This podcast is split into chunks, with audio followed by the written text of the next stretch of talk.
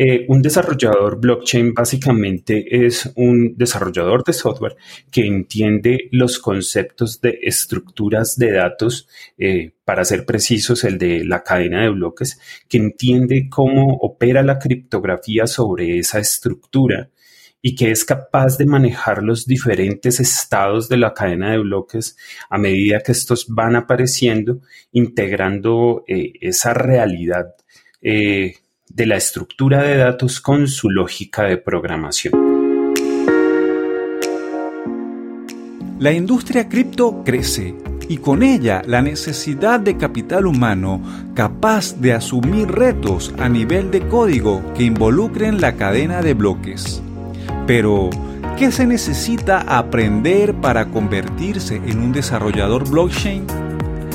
¿Cuáles son esos lenguajes de programación necesarios en la industria cripto? Para responder a estas y otras preguntas tengo como invitado a Messi Rendón, ingeniero de sistema y computación, egresado de la Universidad Nacional de Colombia. Messi en los últimos cuatro años se ha desempeñado en diversos proyectos blockchain como desarrollador. Actualmente es el CTO y cofundador de True una empresa dedicada a brindar soluciones en base a la tecnología de cadena de bloques. Además, Messi también es facilitador en diversas plataformas de enseñanzas relacionadas a la industria cripto. De esta forma, les doy la bienvenida a un nuevo episodio del podcast de criptotendencias.com, un lugar para los entusiastas de Bitcoin las criptomonedas y la tecnología blockchain. Quien les habla, el conductor de este espacio, Franklin Roldan. Como en cada episodio, la invitación es a que visiten nuestro sitio web criptotendencias.com. En redes sociales pueden encontrarnos en Facebook e Instagram como Criptotendencias. En Twitter somos arroba cripto-t y en Telegram pueden encontrarnos como Criptotendencias. Quiero hablarles de dos nuevos amigos que tenemos en el podcast de Criptotendencias, como son la plataforma de intercambio P2P Local Criptos y la plataforma de ahorros en Bitcoin Lend.io. Local Cryptos es un criptomercado peer-to-peer con más de 200.000 usuarios en más de 100 países. En Local Cryptos, las personas pueden comprar y vender criptomonedas directamente entre ellos, sin intermediarios, de forma rápida, segura y privada. Uno de los aspectos más importantes de Local Cryptos es su naturaleza no custodial. Esto quiere decir que los usuarios tienen el control total sobre las claves privadas de sus carteras en todo momento. Debido a esto, Local Cryptos jamás toma custodia de tus criptomonedas. Solo tú puedes moverlas. Y como dice el dicho, si son tus claves, son tus criptos. Además, Local Cryptos cuenta con más de 40 formas de pago. Un sistema de mensajería cifrada en ambos extremos contratos de garantía descentralizados y mucho más. Empieza hoy mismo en localcryptos.com. Lend.io te ayuda a ahorrar y ganar más Bitcoin y dólares digitales. Con los servicios de Lend puedes ganar intereses, pedir créditos en dólares y obtener créditos para comprar más Bitcoins. Las cuentas de ahorro de Lend en Bitcoin y USDC en colaboración con Genesis, una de las instituciones más establecidas de la industria, ofrece las mejores tasas de interés del mercado. Con las cuentas de ahorro en Bitcoin y en USDC de Lend.io, gana hasta el 12.5% de interés anual. Además, Lend ofrece a sus usuarios el servicio B2X, el cual les permite acceder a un crédito en dólares de igual valor a los BTC que poseen y automáticamente comprar más Bitcoin en un solo paso. Regístrate ya totalmente gratis en len.io y comienza a disfrutar de una nueva forma de aprovechar tus bitcoins.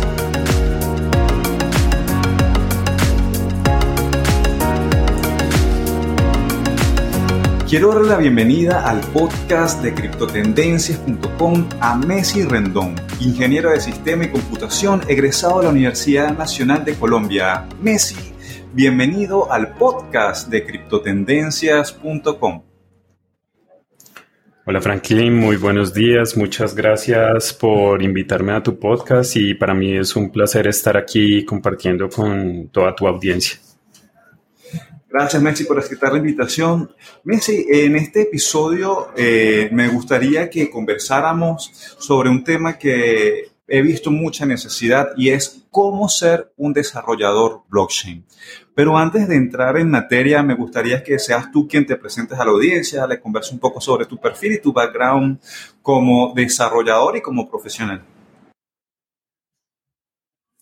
Vale, em, sí, mi nombre es Messi Rondón, soy ingeniero de sistemas y computación, egresado de la Universidad Nacional de Colombia. Tengo experiencia de un poco más de 15 años haciendo desarrollo web y para mí fue, digamos, todo un mundo nuevo cuando empecé a aprender de blockchain hace ya casi 5 o 6 años donde empecé a hacer, digamos, mis primeros desarrollos con contratos inteligentes y bueno, empezar a mezclar ese conocimiento con lo que yo ya sabía de desarrollo de software. Eh, y, bueno, también aprovechando eh, en los últimos años las recientes actualizaciones que han tenido los diferentes frameworks y tecnologías que, se están usando. Eh, eso ha permitido no solo potenciar el, uso de cadenas de bloques en los diferentes desarrollos eh, típicos de web, sino que ha mejorado mucho la experiencia de usuario. Y, creo que lo que está pasando recientemente eh, ha, ha sido muy interesante. Entonces, nada, estoy muy interesado en esos temas de desarrollo. Actualmente soy el CTO de True Group, eh, que coordino junto con mis socios Mauricio Tobar y Diego Mazo, eh, donde estamos llevando a cabo muchos proyectos que van desde la consultoría hasta el desarrollo de productos propios, eh, dentro de los cuales, digamos, estamos potenciando uno de ellos que se llama Tropicus, del que creo que podemos hablar más adelante. Totalmente. Messi, bueno, me gustaría la primera pregunta, y, creo que de aquí se desprendería todo el episodio realmente, ¿qué es un desarrollador blockchain? ¿Cuál es su trabajo? ¿Cuál es su tarea? Bueno, eh, esta es una pregunta que, que, también obedece a la naturaleza misma de la cadena de bloques. Eh, la cadena de bloques llegó, como todos sabemos, con, el nacimiento de Bitcoin. Sin, sin Bitcoin no hay cadena de bloques. Y con la cadena de bloques mm, se empezaron a dar nuevos adelantos. Y después de un tiempo eh, salió una cadena de bloques que permitía hacer programación de propósito general, que conocemos como Ethereum. Y eh, Ethereum permite precisamente desarrollar eh, contratos inteligentes que eh, en mi concepto no son ni contratos ni son inteligentes. es un término acuñado por Nick Szabo, pero para ser más estrictos, un contrato inteligente simplemente es código programable que corre y se ejecuta en lo que llamamos la máquina virtual de Ethereum.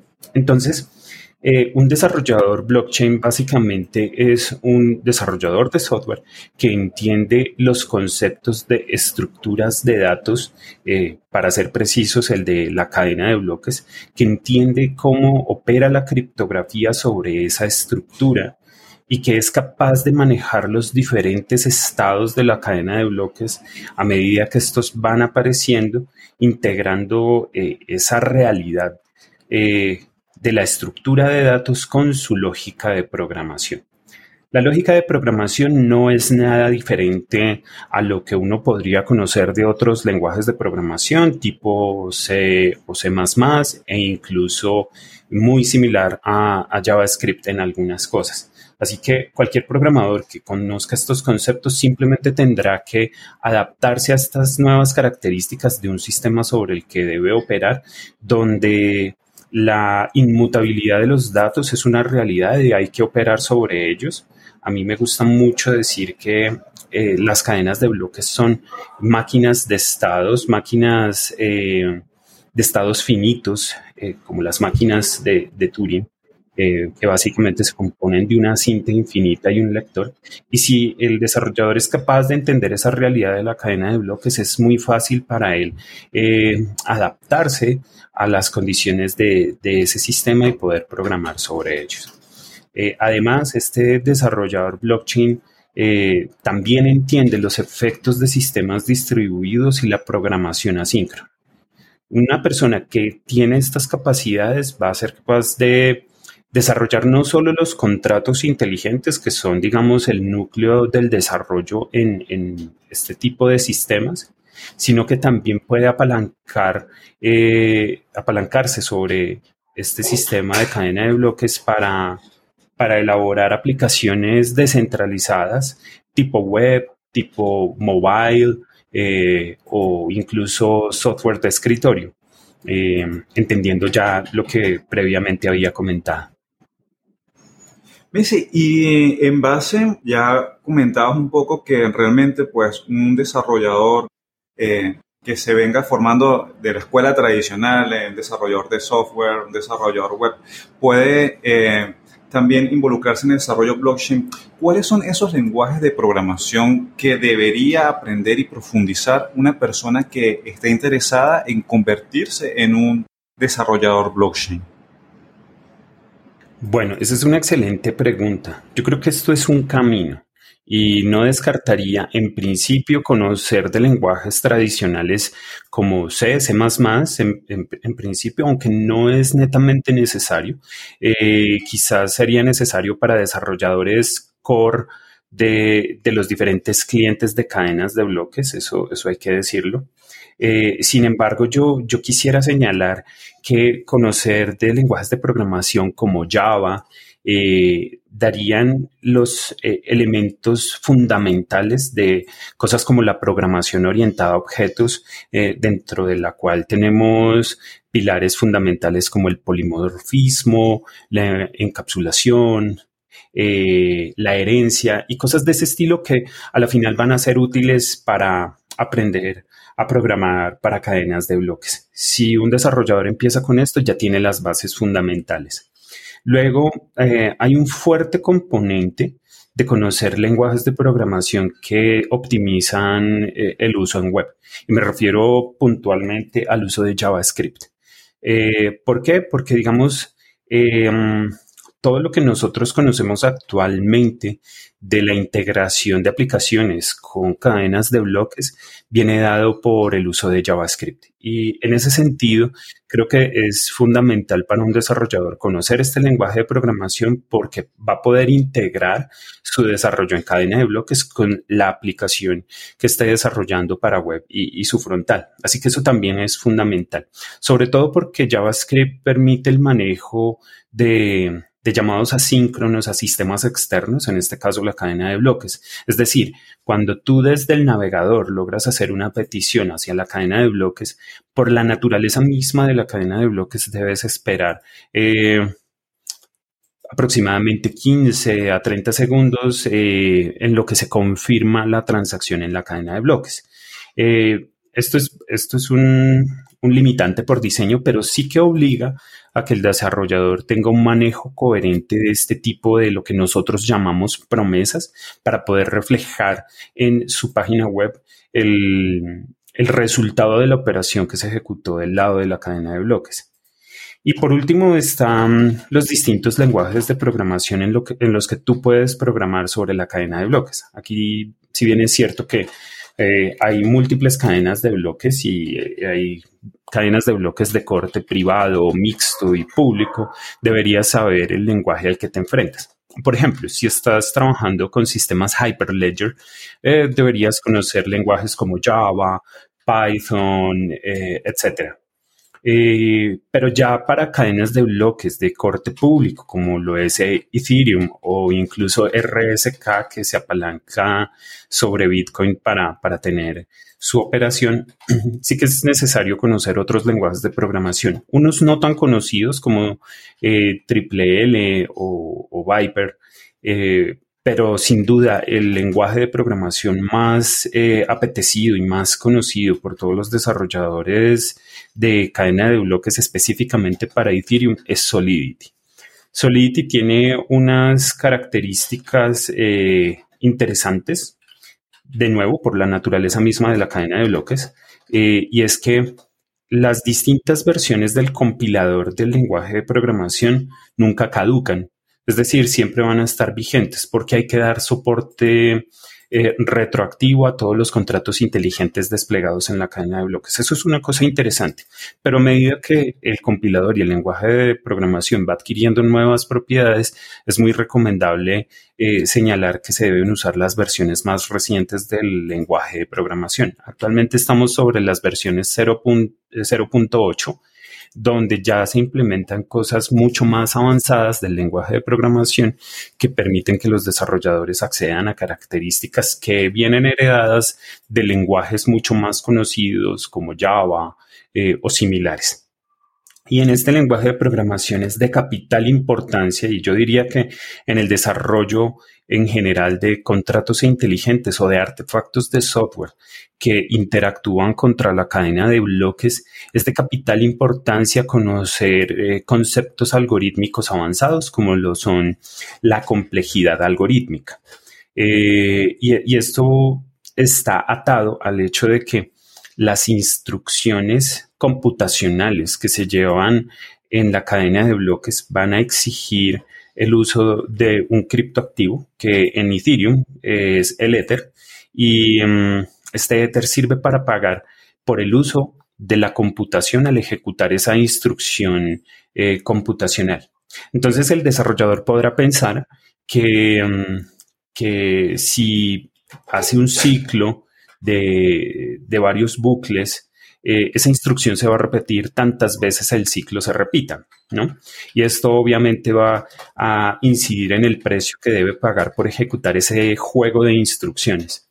Así que para que un desarrollador tenga costos más eficientes sobre las operaciones que realiza, eh, siempre va a ser necesario considerar los efectos de la programación, eh, de, la algoritmia y, de la complejidad algorítmica del código que está desarrollando. Tener estos conceptos en cuenta creo que van a ayudar a que un desarrollador pueda hacer una transición fácil desde las tecnologías tradicionales al desarrollo de cadenas de bloques y los contratos inteligentes puntualmente. Messi, y ahora que nombras la parte de la transición, en tu opinión, ¿cuál piensas que son esos retos más grandes a los que debe y puede enfrentarse un desarrollador que desea incursionar dentro de la industria cripto y convertirse, como es este tema del podcast, en un desarrollador blockchain? Bien, creo que los retos más grandes tienen que ver con entender cómo opera el sistema eh, y, poder establecer un ambiente de desarrollo local en su máquina donde pueda entender los efectos de la programación. Mm, ¿Por qué? Porque muchas veces uno cuando está escribiendo su código a veces se equivoca y esos errores van a quedar plasmados sobre la cadena de bloques. Entonces, si uno no quiere ir a una red pública, sea esta red de producción o red de pruebas, lo mejor es probar en un ambiente local. Y a veces estos montajes eh, le toman un poco del pelo a, los desarrolladores. Afortunadamente la tecnología ha evolucionado mucho. En tiempos recientes tenemos excelentes herramientas para llevar este desarrollo de manera simple. Entonces tenemos Ganache, Truffle eh, y recientemente las, los avances que han tenido herramientas como Hardhat, que antes se conocía como Bitler, y, y Hardhat creo que es una de esas herramientas que le ayudan a los desarrolladores. Entonces, uno está por el lado de su ambiente de desarrollo. Dos, eh, entender que la cadena de bloques es una fuente de datos externa como cualquier otra base de datos. Eh, eso, eso va a ser fundamental. Lo que pasa es que esta base de datos tiene unas condiciones especiales, ¿sí? Eh, porque a mí me gusta pensar en la cadena de bloques como un dado. Eh, una persona puede ver una cara de un, dado y decir que lo que ve es un punto o dos puntos o cinco puntos, dependiendo de dónde esté mirando el, el dado. Pero lo que es cierto es que esa entidad que llamamos dado se compone de todas esas características. Luego las personas que dijeron que vieron uno, dos o cinco puntos están en lo cierto. Lo que pasa es que solo estaban mirando una pequeña porción de lo que era esa entidad en sí misma. Y, a la cadena de, de, de bloques le sucede precisamente eso. Entonces tú puedes hablar de la cadena de bloques desde los contratos inteligentes, desde la máquina virtual, desde el protocolo de comunicaciones, desde eh, la replicación, en fin, de una serie de elementos que todos son ciertos, pero que hacen que esa entidad sea un poco más compleja de entender. Ese, sería un segundo punto que los... Eh, que, se convierte como en un gran reto para que los desarrolladores puedan entrar a desarrollar en, en blockchain. Luego vendría un tercer elemento que quizás eh, sí que toma mucho el pelo a, varios desarrolladores no tan experimentados, que es el uso de, peticiones asíncronas a elementos externos. Yo creo que si un desarrollador eh, conoce, por ejemplo, el uso y la manipulación de APIs eh, REST por HTTP, tiene más fácil eh, el manejo de las peticiones a la cadena de bloques. Lo que pasa es que aquí los tiempos pueden ser mucho mayores que una API tradicional y eh, el desarrollador tiene que tener en cuenta estos efectos para que eh, la experiencia del, del, usuario no se vea mal lograda en, el, en la aplicación que está desarrollando. Y, y bueno, hay otros elementos también que, hay que considerar, como la criptoeconomía detrás de las cadenas de bloques. Eh, esto es una opinión muy personal. Yo veo como transferencia de valor perfecta a Bitcoin. Es, una blockchain que fue diseñada para eso. Pero a mí me gusta pensar en el Ether no como una criptomoneda que nos permite eh, transferir y guardar valor, que por efecto lo es, porque no deja de ser una criptomoneda.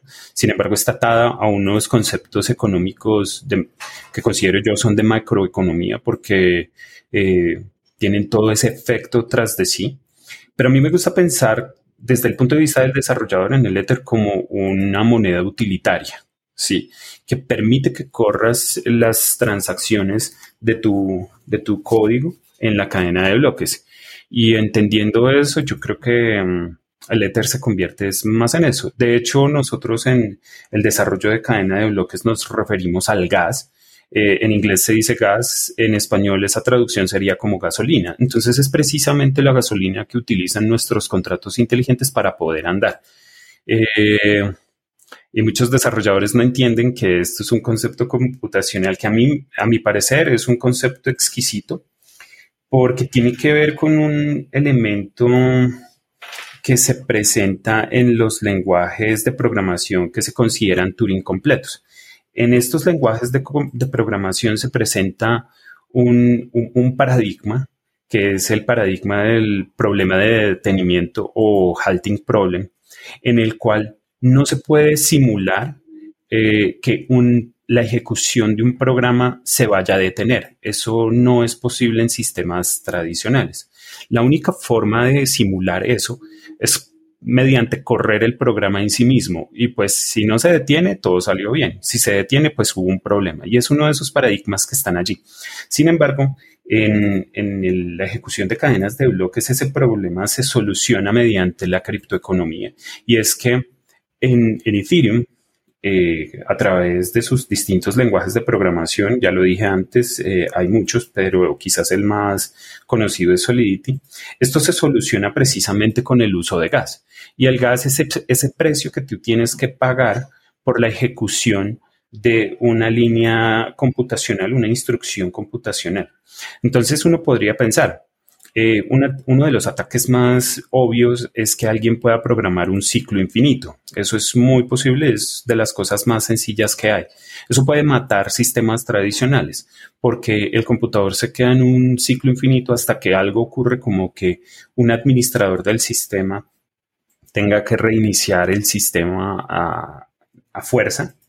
Pero en Solidity y, en general, en Ethereum, esto no ocurre porque el dinero es finito, ¿no? Eh, un desarrollador puede comprar 1.5 Ether o algo similar. Y si su instrucción es de un bucle infinito, pues sí, efectivamente, esta se va a ejecutar muchísimas veces, eso por seguro, pero va a drenar los fondos que tiene este, esta persona en su cuenta.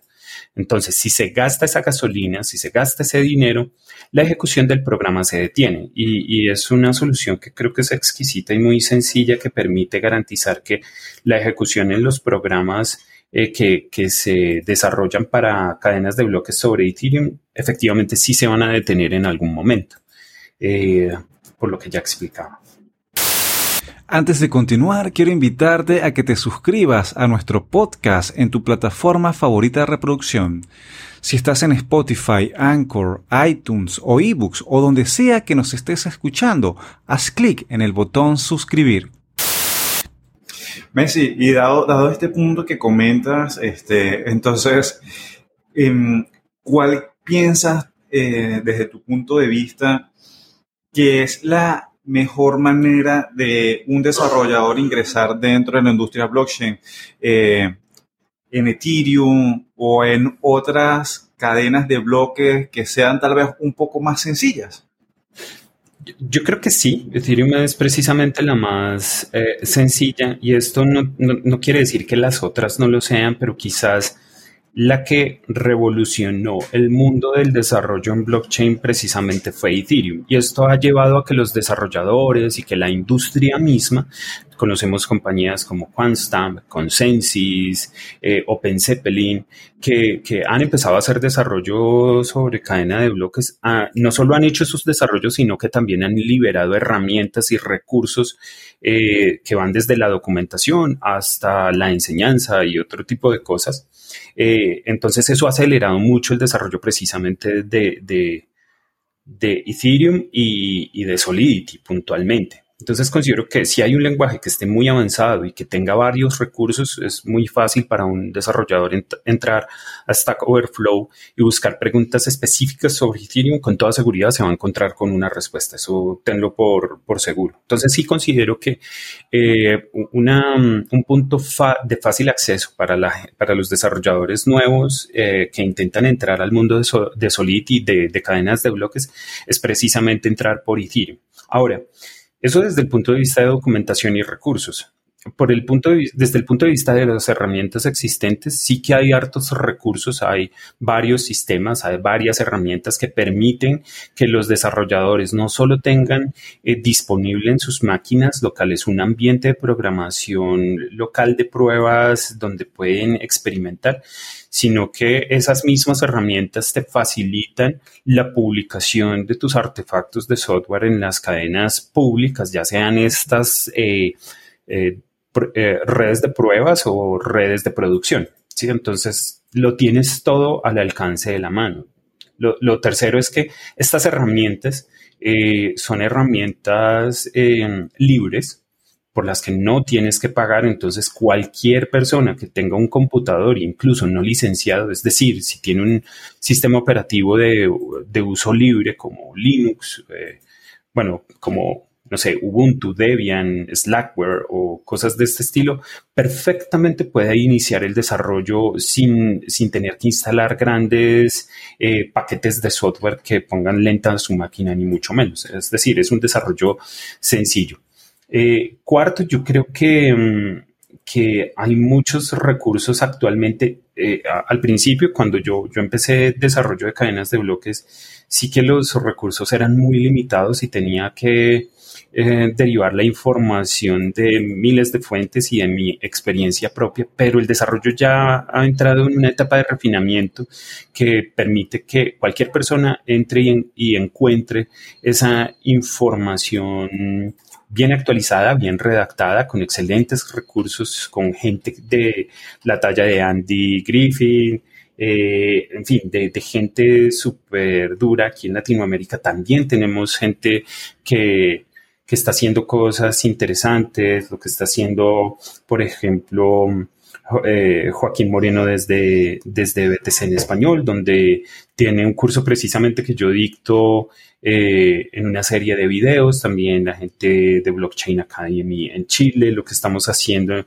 en, en Latinoamérica con eTeachers, que es una DAO que fundamos con Solange Queiroz, eh, con Juliana Pasos, con Cristóbal Pereira de Chile y con otros profesores más de la región. Entonces sí que hay muchos recursos para que la gente pueda entrar y, aprender. Eh, creo que es más fácil hoy en día y sobre todo sobre Ethereum. Ahora, Ethereum sienta las bases de lo que va a ser el desarrollo puntual sobre Solidity o herramientas similares, pero también le da al desarrollador los conceptos fundamentales de cómo opera una cadena de bloques y esto hace que el desarrollador ya tenga habilidades que le permitan dar el salto a otras herramientas. Yo particular, eh, particularmente he podido dar ese salto, no, solamente yo, sino con todo mi equipo, a otras herramientas que hemos necesitado en el momento, dependiendo de la naturaleza misma del proyecto que estamos ejecutando, a um, herramientas de la familia, por ejemplo, Hyperledger. Entonces hemos podido hacer también cosas con Hyperledger Fabric, con Sawtooth o con Besu, que, han sido interesantes. Entonces, esos conceptos son fundamentales para cualquier desarrollador y le va a permitir pasarse fácilmente a otras cadenas de bloques. Messi, tú has eh, comentado también esa parte de la docencia en la cual este, te has involucrado, además de, ser un desarrollador. Y dado esa, esa visión que tienes como desarrollador, como instructor o o facilitador de conocimiento, ¿tú piensas o crees que realmente hay una demanda real de desarrolladores que dominen la tecnología blockchain? O sea, ¿existe potencial para eh, crecer laboralmente dentro de la industria? Totalmente, eso es indiscutible. Es más, si tú buscas los videos en YouTube de las 10 tendencias Garner para el año en curso, eh, desde el 2016, eh, Garner no saca a blockchain de su tendencia. El año pasado eh, subió en el escalafón, quedó en, sexto puesto, donde precisamente señaló el caso de Maersk, donde estaban haciendo pilotos eh, de, de facilitación de procesos aduaneros para la llegada de estos grandes barcos que traen los contenedores a puertos y facilitar el proceso de aduanas. Y ha sido un piloto súper exitoso. Entonces, no es solo una cosa que se limita únicamente al uso de las cadenas de bloques para temas criptoeconómicos, que sin duda es la aplicación más apetecida y la más grande que hay en este momento, pero la cadena de bloques perfectamente puede eh, permitir y apalancar el desarrollo de otras eh, verticales de negocios muy interesantes que, permiten hacer eso. En mi caso personal, he podido utilizar eh, la cadena de, bloques para llevar desarrollos que van desde eh, el registro de tierras. Hubo un piloto que, que, hicimos en la Universidad Nacional con la Agencia Nacional de Tierras para garantizar el registro exitoso de predios a víctimas del conflicto armado, pues por la guerra interna que tuvimos por 50 años y que probablemente se vaya a extender eh, por, decisiones de, los gobiernos eh, en el tiempo. Pero en ese momento sí pudimos eh, registrar esas eh, imputaciones de jueces que adjudicaban predios a víctimas del conflicto. Y eso se hizo utilizando la cadena de bloques. Y lo que utilizamos fue Ethereum en una configuración privada para la Agencia Nacional de Tierras. También pudimos eh, hacer un software súper exitoso en alianza con el Foro Económico Mundial, con la Universidad de Berkeley, California, con QuantStamp, que nos ayudó con la auditoría de contratos inteligentes y del software mismo para la parte de seguridad, eh, para la Procuraduría General de la Nación, en un tema que es súper sensible aquí en Colombia eh, en la lucha contra la corrupción, que tenía que ver con el programa de alimentación escolar para los niños en las escuelas y colegios públicos de la alcaldía de Medellín. Eso fue un proyecto muy bueno, exitoso, que rindió frutos eh, públicos. La gente puede entrar a buscar en Google eh, Foro Económico Mundial, eh, blockchain, compra pública, y ahí va a ver el reporte que sirve como un marco de referencia para que otros países en la región puedan tomar ese conocimiento y quizás hacer un software similar que se ajuste a las necesidades particulares del país. Y con esto me refiero a que las verticales son infinitamente variadas, no solamente en temas de criptomonedas, pero tenemos casos en compra pública, restitución de tierras, eh, eh, cadenas de suministro, todo lo que es la cadena de valor. Eh, mm, en, en, África ha utilizado exitosamente para evitar las matanzas por estos diamantes de sangre, porque ya las empresas que extraen estos, estas joyas preciosas están utilizando la tecnología para hacer esos registros y, certificar eso. Y últimamente hemos visto una explosión increíble con los tokens no fungibles que particularmente ha permitido que los artistas puedan eh, transar sus obras eh, como, como algo único eh, y ha sido un boom increíble. Entonces, si hay una alta demanda, hay una gran posibilidad de hacer cosas. Eh, la industria lo está buscando. Cada vez más entidades se interesan y no solo eh, entidades de sector privado, sino que el sector público empieza a poner sus ojos desde hace mucho tiempo, o por lo menos así ha ocurrido aquí en Colombia, y lo digo por la experiencia que hemos tenido con Mintic, con el Ministerio de, de Agricultura, con el Ministerio de Vivienda, donde hemos podido llevar pilotos que han permitido que el sector público no, no solo pueda explorar las capacidades que ofrece la tecnología, sino que empiece a animarse a abrir convocatorias y, cosas que permitan explorar y, explotar las bondades de la tecnología al servicio de, de, la ciudadanía. Y creo que ese es uno de los impactos más bonitos que tiene la tecnología, es el impacto social. Em, también hemos visto proyectos de, renta básica universal, lo que, lo que está haciendo, por ejemplo, Democracy Earth eh, con, su renta básica universal. Eh, yo creo que eh, sí hay muchos proyectos y hay mucha demanda. Actualmente se está requiriendo que existan muchos desarrolladores blockchain, especialmente Solidity, por, por las facilidades que ofrece a las organizaciones de montar cadenas de bloques privadas e incluso integrarse a cadenas públicas para ofrecer servicios que vayan de la mano con la transparencia y, la inmutabilidad de la información, que creo que sin duda va a darle mucha confianza a sus usuarios. Entonces, el llamado es, es claro, se necesitan eh, desarrolladores blockchain, así que extiendo la invitación para que más y más desarrolladores se interesen en, el desarrollo de cadenas de bloques y pues puedan acceder a trabajos que creo que no solo los van a lucrar bien, sino que les, va, les van a permitir, les va a permitir a, las personas eh, generar un impacto social interesante. Messi, entonces se podría resumir en todo esto que has comentado que de cara al futuro, este, indagar, investigar y estudiar a profundidad para ser un desarrollador blockchain dentro de la industria tecnológica podría ser una excelente elección para los jóvenes que están en las universidades, que están eh, pensando dentro de qué, de qué área tecnológica desarrollarse. Entonces, la industria blockchain sola y desde la parte de la programación luce como una excelente alternativa, ¿cierto? Sí, yo, yo quisiera señalar también algo adicional aquí que quizás me he podido dar cuenta y es que ah, muchos desarrolladores ven eh, o, tienen la impresión de que blockchain es una moda pasajera y, y que no vale la pena aprenderla. Y si aún así eso fuera cierto, creo que no, no hace daño conocer una nueva tecnología a la cual uno puede integrar sus desarrollos tradicionales. Eh, mi punto es, en, mi actividad como desarrollador, como CTO, como, como instructor, nunca he dejado de lado el software tradicional, el desarrollo de software tradicional, entendido como em, sistemas de arquitectura sobre microservicios eh, o, o, el uso de bases de datos tradicionales como MySQL o como Postgres o como MongoDB.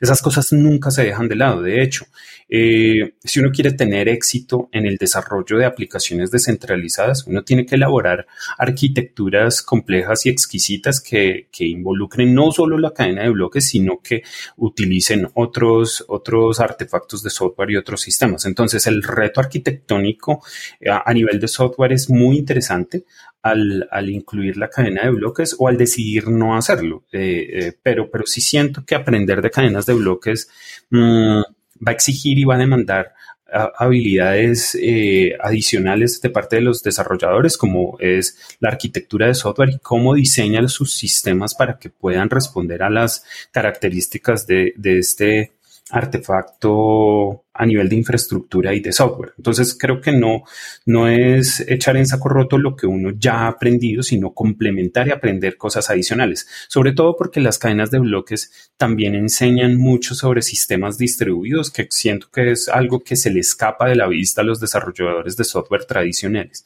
Incluso si no fuera cadenas de bloques, si hablamos de sistemas distribuidos, creo que eso es un punto donde los desarrolladores tradicionales no, no hacen mucho hincapié y creo que la tecnología blockchain les daría herramientas para, para hacer eso.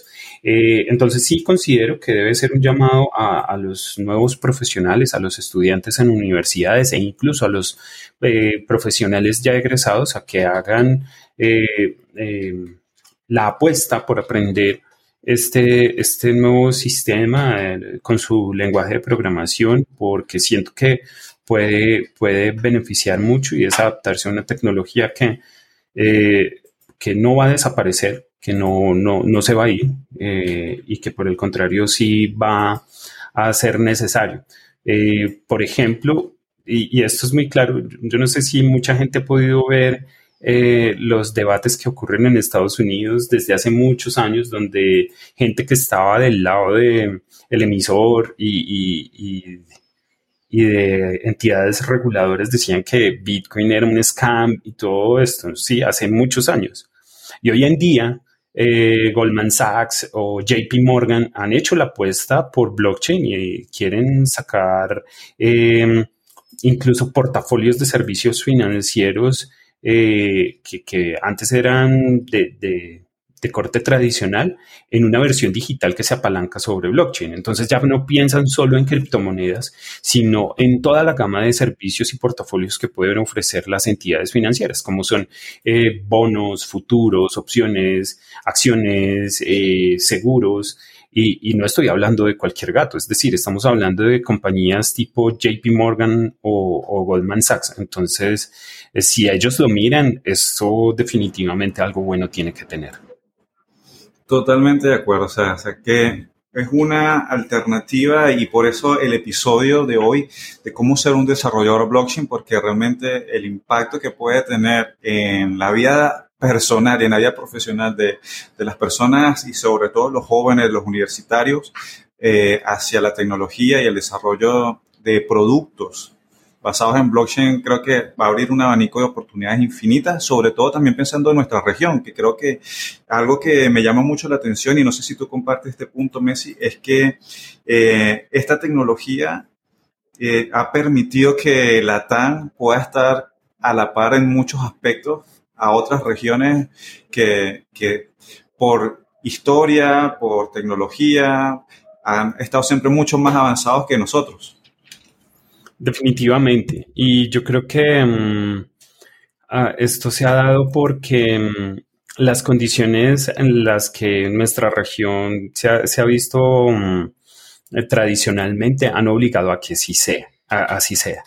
Eh, es decir, si miramos, por ejemplo, la, las múltiples crisis económicas eh, en Argentina, uno se puede dar cuenta que ellos estaban eh, o tenían esta necesidad imperante de, de, abocarse a un, a, a, un sistema que les permitiera manejar sus finanzas de forma autónoma, soberana, y, y que no se vieran tan, tan afectados por las crisis, las crisis económicas a las que estaba sometida el país, que, que, no son nuevas, eso viene desde hace mucho tiempo y creo que eso no es una cosa que se escape a Argentina, eh, que, que, no solo afecta a Argentina, sino que escapa a otros países de la región.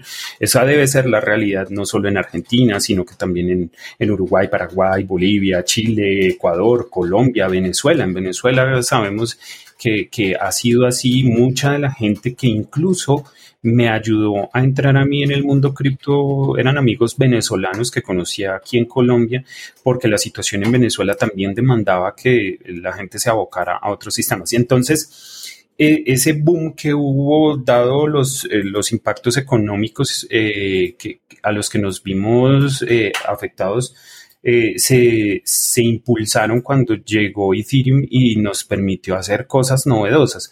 Hoy tenemos gente eh, de la región como Santiago Paladino, como Cristóbal Pereira, eh, como Mauricio Tobar, como eh, Diego Saldivar, en fin, una gran cantidad de gente de la región que ha impulsado el ecosistema, yo diría no solo criptoeconómico, sino también blockchain, porque se permite y se, y se hace eh, posible desarrollar en cadenas de bloques para miles, miles de cosas. Entonces sí, sí creo que eh, blockchain ha brindado una oportunidad para que Latinoamérica, me, atrevo a decir que Iberoamérica, eh, pueda tener un impacto mundial en lo, en lo que se refiere al ecosistema blockchain. Y antes no, no teníamos esas oportunidades. Cuando vemos adelantos científicos en el área de el machine learning, de la inteligencia artificial. Tradicionalmente esos eran campos en los que los americanos o los rusos siempre llevaban la delantera, ¿no? Uno, suele encontrar mucha información acerca de los adelantos que se hicieron en el MIT, en Berkeley, eh, en fin, en universidades americanas. Pero eh, blockchain ha dado la oportunidad de descentralizar eso eh, y llevarlo a, otros lados. Entonces tenemos gente de Asia, tenemos gente todavía en, Estados Unidos, en, Europa, pero sin duda sí le ha dado un fuerte impulso al desarrollo de software desde, desde Latinoamérica, desde Iberoamérica, y creo que eso es una cosa que debemos aprovechar no todos los días se presentan estas oportunidades y para que venga el gran siguiente salto tecnológico pasarán quizás unos 60, 70 años. Eh, en lo que nos llega quizás la computación cuántica o el siguiente supercomputador que permita optimizar inteligencias artificiales, cosas de este estilo. Y esta fue nuestra oportunidad. Creo que todavía tenemos mucho que, que explotar de la tecnología y no solo de la tecnología misma, sino que creo que eh, en la región tenemos gran talento para llevarla al siguiente nivel. ¿Y a qué me refiero? A que los desarrollos de software no necesariamente tienen que estar eh, sobre la base de una única tecnología. Yo espero el día que podamos hacer cosas muy interesantes que mezclen la inteligencia artificial con la cadena de bloques, eh, que puedan mezclar el aprendizaje de máquina con, eh, con inteligencia artificial y con cadenas de bloques y que empecemos a hacer sistemas más robustos construidos modularmente eh, y que integren estas diversas tecnologías para ofrecer productos que satisfagan las necesidades de los usuarios. Eh, yo creo que esa va a ser nuestra oportunidad. Totalmente de acuerdo con tu apreciación, Messi. Y no me gustaría concluir este episodio sin que conversáramos un poco sobre tus proyectos, Messi, sobre True, sobre Tropicus. Háblanos un poco al respecto para que los oyentes puedan conocer también un poco en qué es lo que andas y, y qué es lo que estás desarrollando. Bien, esto ha sido un camino de los últimos quizás cinco años que hemos podido construir junto con Mauricio Tobar a través de el grupo de investigación Inti Colombia de la Universidad Nacional, donde pues, pudimos hacer muchos proyectos de investigación de corte público. Esos resultados están visibles para toda la comunidad que lo necesite. Eh, los invitamos a que consulten por el grupo de investigación y puedan ver no solo los resultados, sino el software, que mucho software quedó como software libre. Hay otro software que lastimosamente por por las condiciones en las que se contrató el proyecto con la Universidad Nacional no era posible o no es posible divulgar. Eh, por ejemplo, lo, que ocurrió con la Procuraduría General de la Nación, lastimosamente ese software no, no es de corte público, pero sí que hemos dejado un, gran número de software que se puede consultar a través de nuestras cuentas en GitHub. La mía personal ahí yo creo que mucha gente puede, puede ver las cosas que se han hecho. Eh, y esos fueron nuestros inicios. Ya después de un tiempo pensamos que era tiempo de eh, dar el siguiente paso y ahí fue cuando nos unimos con Diego Mazo para crear lo que hoy en día es True. Eh, nuestro sitio web es truegroup.tech y allí se pueden dar cuenta de cómo no solo ha crecido el equipo, sino que hemos desarrollado muchas cosas. Actualmente nosotros estamos eh, eh, con dos alas. La primera es nuestra ala de consulting, en la que hemos podido hacer muchos proyectos para, para otras empresas como, como, como, como IOB Labs, eh, apalancándonos en su cadena de bloques en RSK. Hemos podido hacer software muy interesante. Alguno ha sido publicado eh, para que los desarrolladores lo puedan consumir. Esa documentación se encuentra a través de su sitio de Developer Portal, donde se puede consultar todo lo que es público para que cualquiera pueda entrar al ecosistema de RSK. Eh, y, también con la Federación Colombiana de Software eh, impulsamos mucho el tema de, de estrategias para grandes industrias aquí en Colombia y actualmente nos encontramos sacando nuestros propios productos. Hemos hecho investigación en Proof of Humanity, eh, también eh, hemos hecho un software de certificación de activos digitales que se llama Certo. Los invitamos a que consulten en certo.digital. Eh, allí podrán encontrar un software que permite certificar y notariar documentos que, que, van a quedar en en la cadena de bloques. Eh, a través de, pura criptografía certificamos eh, esos documentos. Y nuestra apuesta más reciente, que es Tropicus.finance. Tropicus es una mm, nueva manera de finanzas descentralizadas con alto impacto social. Em, mucho de lo que hemos visto en finanzas descentralizadas es una cosa que vemos ha estado muy enfocada para traders, y, vemos gente haciendo swaps entre, entre diversas criptomonedas, invirtiendo o, sacando utilidades de ellas, pero todo se queda en el mundo cripto. Y nosotros pensamos que quizás una gran solución para la región sería poder hacer finanzas descentralizadas un poco más de cara al usuario de a pie, a la, a la, persona del común, que no necesariamente tiene que entender de lo que ocurre en una cadena de bloques ni, ni de lo que son los criptoactivos o cosas de este estilo. Estamos tratando de llevar una experiencia muy sencilla al, al usuario final para que de alguna manera pueda eh, eh, hacer operaciones descentralizadas, eh, de finanzas descentralizadas y, y llevar esto a moneda fiat, eh, donde, donde, digamos, creemos que va a haber un alto impacto social.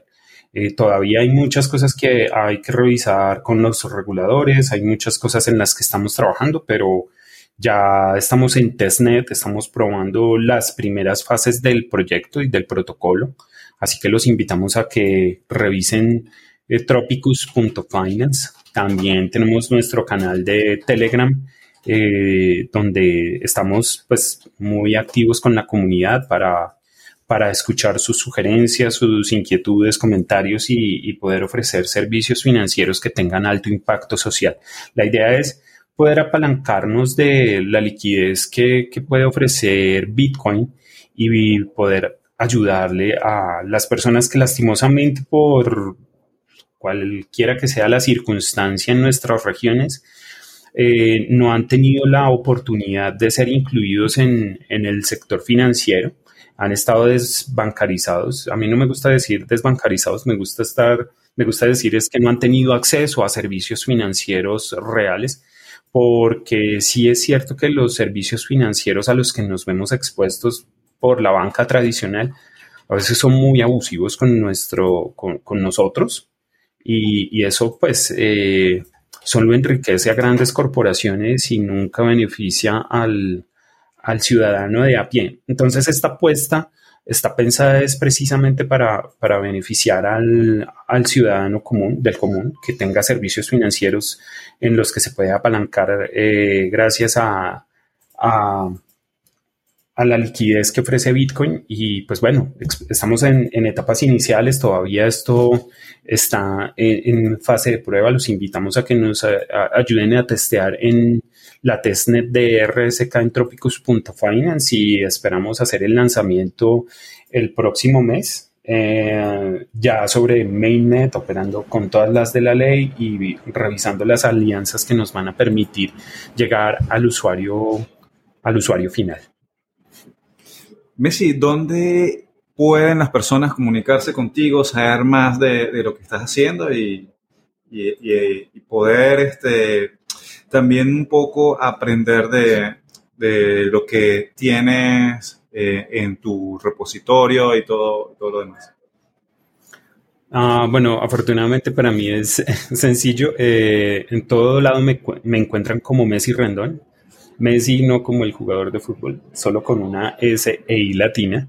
Eh, entonces Messi Rendón en todo lado. Entonces me encuentran en Twitter, en GitHub, mi página personal es messyrandom.com. Eh, a través de True Group podrán ver mi, mi correo electrónico messi.truegroup.tech. Eh, y, bueno, no, yo muy contento de escuchar eh, los comentarios de la gente, preguntas. Tengo una alta vocación hacia la enseñanza, me gusta enseñar, me gusta compartir lo que sé, eso creo que se ve reflejado en todos los talleres, en todos los em, webinars eh, que he podido realizar. Y pues también a través de mi página. Últimamente la he tenido un poco descuidada por tantas actividades que he tenido que hacer del lado de True de Tropicus, pero, pero sí, siempre me van a encontrar allí y prometo retomar con mis posts habituales en la página, donde pues explico muchas cosas de software, eh, opiniones personales o cosas de ese estilo. Messi, muy agradecido por tu tiempo, por brindarnos esta parte y esta visión de cómo ser un desarrollador blockchain y sé que será de mucho interés para, para los oyentes que están interesados en realmente involucrarse en la tecnología y, y, ser parte de los que desarrollen el avance de la misma. Totalmente agradecido contigo y con tu tiempo que sé que ahora con estos proyectos está full. No, para mí ha sido un placer compartir contigo, con tu audiencia. Espero que mm, este, este podcast, este, este capítulo del podcast sirva para que muchos desarrolladores se animen a revisar la tecnología. Hay muchos recursos, los invito. Me pueden preguntar en, en Twitter y con, con, gusto les puedo señalar dónde hay más recursos, dónde hay más cosas y siempre pues a tu disposición Franklin y muy agradecido de esta invitación que me has hecho. De esta forma llegamos al final del episodio del podcast. Les invito a que se suscriban a nuestro podcast desde su plataforma de reproducción favorita. También quiero invitarles a que visiten len.io si quieren ahorrar y ganar más Bitcoin y dólares digitales. También recuerden visitar localcryptos.com si quieren comprar Bitcoin, Litecoin, Dash, Ethereum, con su moneda local, pesos colombianos, bolívares, dólar y muchas más formas de pago que están disponibles en localcryptos.com.